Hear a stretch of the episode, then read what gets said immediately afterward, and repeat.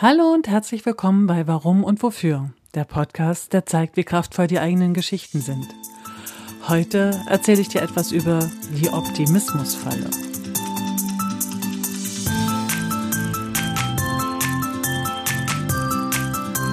Die Optimismusfalle. Was ist das überhaupt? Als ich dieses Wort das erste Mal gehört habe, bin ich sehr hellhörig geworden, weil ich empfinde mich durchaus als Optimist und finde das auch gut. Optimismus hat was sehr Positives für mich. Das Wort Falle allerdings nicht. Also eine Falle gestellt zu bekommen oder in eine Falle hineinzutapsen, ähm, ist für mich etwas sehr Negatives. Also Optimismusfalle ist ein komisches Wort, bei dem ich hellhörig geworden bin und äh, wo ich dann tatsächlich erstmal nachgucken musste, was hat es denn mit diesem Wort auf sich?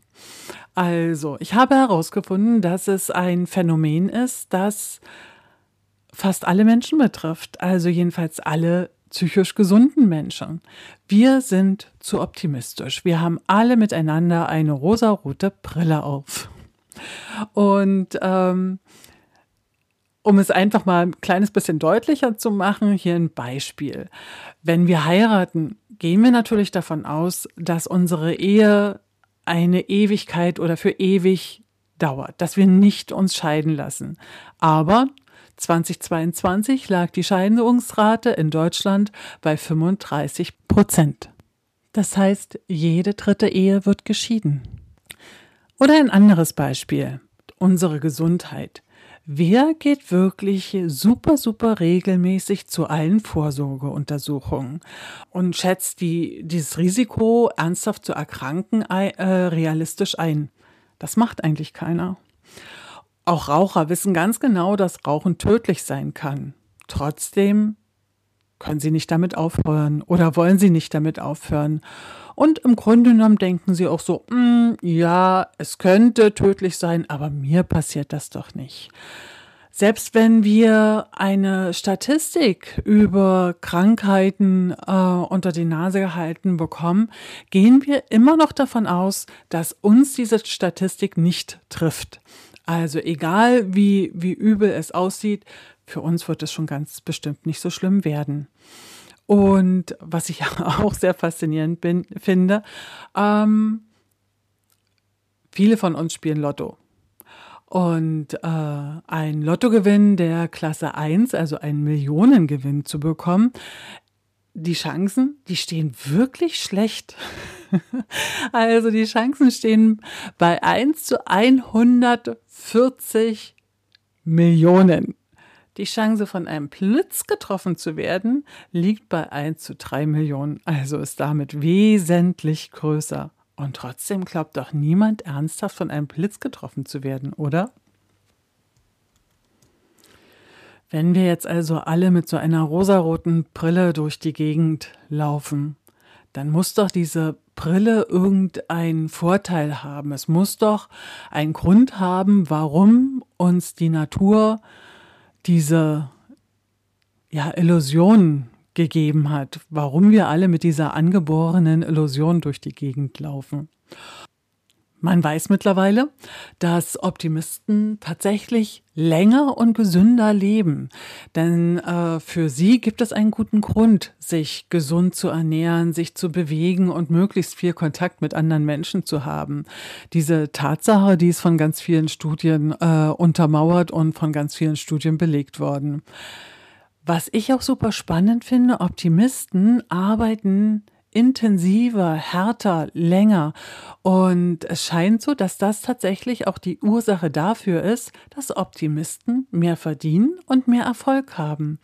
Also je optimistischer du in deine Zukunft siehst, desto mehr tust du auch dafür, dass diese, diese Optim dieser Optimismus bestätigt wird und dass du tatsächlich den Erfolg hast, den du dir wünschst und den du dir erträumst und den du anstrebst. Also tust du mehr dafür. Das bedeutet also, dass diese angeborene Illusion, dass diese rosarote Brille uns motiviert. Das wiederum finde ich gar nicht mal so verkehrt.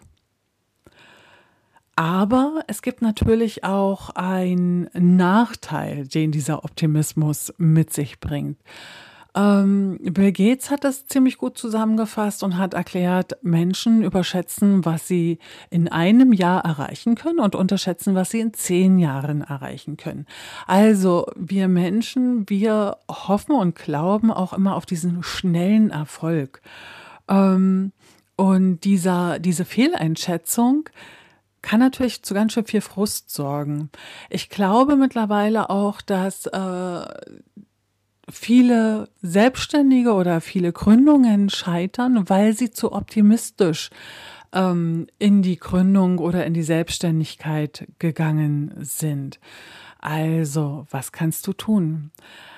Ich denke, das Einzige, was wir wirklich tun können, um nicht in diese Optimismusfalle zu geraten, ist ähm, gut zu planen. Schau, welche wie andere ähnliche Projekte, also wenn du ein neues Projekt vorhast oder wenn du ein mit einem neuen Projekt startest und da vollkommen euphorisch bist und absolut davon überzeugt bist, dass das, was du da jetzt gerade dir vorgenommen hast, großartig wird, Schau mal, wie andere ein ähnliches Projekt angegangen sind. Recherchiere, wie lange sie gebraucht haben, wie viele Meilensteine oder welche Meilensteine sie sich gesetzt haben und dann plane dein Projekt richtig durch. Und ähm, was ich auch super spannend finde, ist, mach mal so eine richtige pessimistische Liste von allen Problemen und Herausforderungen, die so auf dich zukommen könnten. Und überleg dir auch gleich, wie du darauf reagieren könntest. Also, ähm, ja, wenn der Geldgeber wegfällt, wie kriegst du dann trotzdem Geld? Oder was machst du, wenn dein Wunschbüro nicht rechtzeitig fertig wird, wenn es zu teuer ist? Äh, wenn, ja, wenn ein anderer es dir wegschnappt. Eine andere Möglichkeit ist natürlich, äh, dir eine wohlwollende Community zu suchen und dir Feedback zu holen. Feedback auf deine Pläne, Feedback auf dein Projekt, ähm, weil dieser, diese Sicht von anderen, von außen, die rückt manche, manche Euphorie und manche rosarote Brille schon wieder zurecht. Ich meine damit natürlich nicht die ganzen Meinungen, die immer mal sagen, das kannst du doch nicht so machen, das geht doch nicht, so macht man das nicht. Äh, was sollen die Leute sagen oder so, irgend solche allgemein ähm, pessimistischen Stimmen. Aber ab und zu ist ein bisschen pessimistisch, äh, Pessimismus gar nicht mal so verkehrt. Also wir müssen, um unsere Ziele zu erreichen, eine re ziemlich realistische Idee davon haben, was in Zukunft passieren könnte, um so besser darauf vorbereitet zu sein. Und ähm, diese Optimismusfalle, die sorgt dafür, dass, sie, dass wir motiviert und zielstrebig sind und bleiben. Und das ist großartig. Aber ab und zu dürfen wir auch ein bisschen Pessimismus ähm, zulassen und äh, aufpassen, dass wir die auftretenden Herausforderungen rechtzeitig erkennen und ihnen auch begegnen können.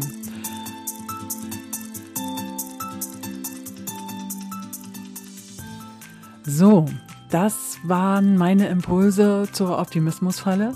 Ich hoffe, auch diese Folge hat dir Spaß gemacht. Ich hoffe, auch diese Folge hat dir Inspiration gegeben und ähm, und ich hoffe, dass du deine neuen Projekte jetzt nicht mehr nur euphorisch betrachtest, sondern auch ein kleines bisschen Pessimismus zulässt. Ich würde mich super freuen, wenn du meinen Podcast abonnierst und wenn du mir ein Feedback da lässt. Mach's gut und hab eine gute Zeit.